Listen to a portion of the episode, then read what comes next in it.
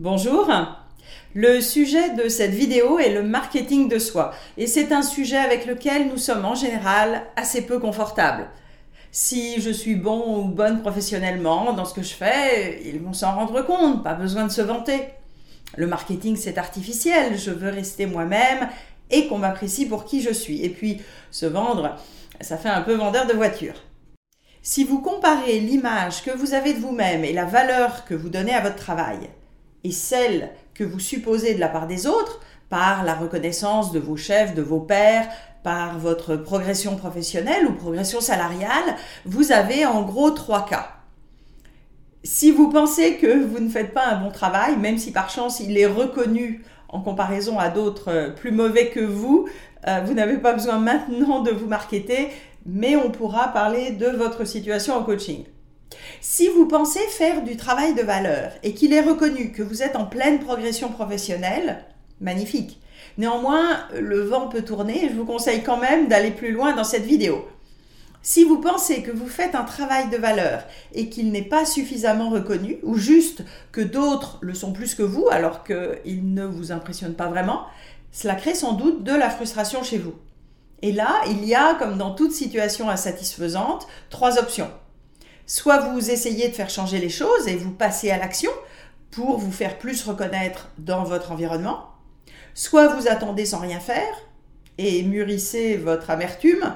Ou encore vous travaillez de plus en plus pour qu'enfin on reconnaisse votre travail et vos compétences avec le risque d'épuisement professionnel. Soit vous changez d'environnement pour trouver une herbe plus verte. Car oui, parfois, vous n'êtes pas dans l'environnement adéquat pour vous où vos talents ne seront de toute façon pas valorisés. Euh, vous connaissez peut-être la citation de Albert Einstein, tout le monde est un génie, mais si vous jugez un poisson sur ses capacités à grimper à un arbre, il passera toute sa vie à croire qu'il est stupide. Alors si vous choisissez de passer à l'action, c'est là où les outils du self-marketing ou marketing de soi sont utiles. Et finalement, ce sont des outils assez simples pour clarifier qui vous êtes, vos valeurs, votre zone d'excellence et vos objectifs. Alors oui, qui vous êtes, vos valeurs, car c'est un travail de mise en valeur de la réalité. Il ne s'agit pas de se créer un personnage factice. Et les objectifs, il faut savoir dans quelle direction vous voulez aller.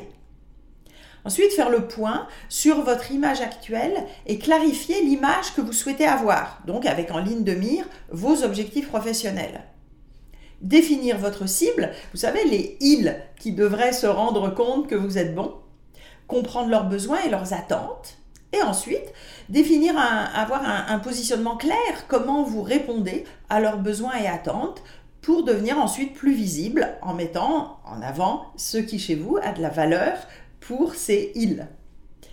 Mais je reviens sur vos freins éventuels. Beaucoup de gens ont peur de bien se présenter car ils craignent de paraître arrogant cela est dû sans doute à notre éducation, ou d'attirer la jalousie. Ou bien, euh, nous n'avons pas encore une grande confiance en nous et nous ne comprenons pas encore ce que nous pourrions présenter en étant fiers de nous. Beaucoup se retrouvent ainsi confrontés à un dilemme. D'une part, j'aimerais pouvoir me vendre et me positionner plus avantageusement, et d'autre part, euh, c'est un peu désagréable ou même ça me fait peur. Et puis enfin, le mot marketing est parfois connoté négativement et cette démarche semble factice. Donc je vous rassure, le marketing de soi, enfin dans ma philosophie, c'est de mettre en valeur ce qui vous aide, vos forces, vos talents de manière authentique et dans le respect de vos valeurs. Bref, de vous mettre un peu plus en lumière. Car si personne ne sait qui vous êtes, ce que vous faites vraiment, pourquoi venir vous chercher pour des projets intéressants ou vous proposer d'évoluer?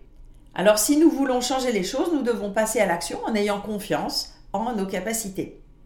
Par expérience, la difficulté pour mes clients est souvent la première étape.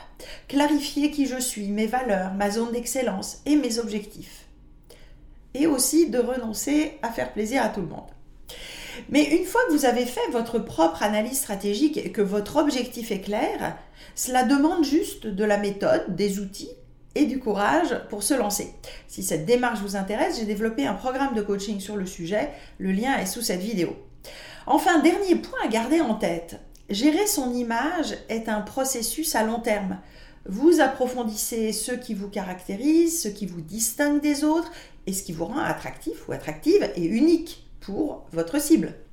Vous diffusez ces informations dans votre environnement et vous affinez au fur et à mesure votre discours, votre présence, en vous exerçant et en trouvant ce qui est authentique avec qui vous êtes et qui a un impact positif sur votre audience. Alors j'espère que cette vidéo vous aura donné envie de mieux vous mettre en valeur.